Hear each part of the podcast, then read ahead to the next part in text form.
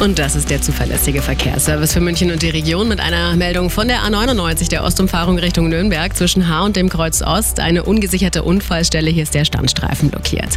Die A9 in Richtung Nürnberg zwischen Fröttmanning Süd und dem Kreuz Nord, ein Unfall mit mehreren Autos.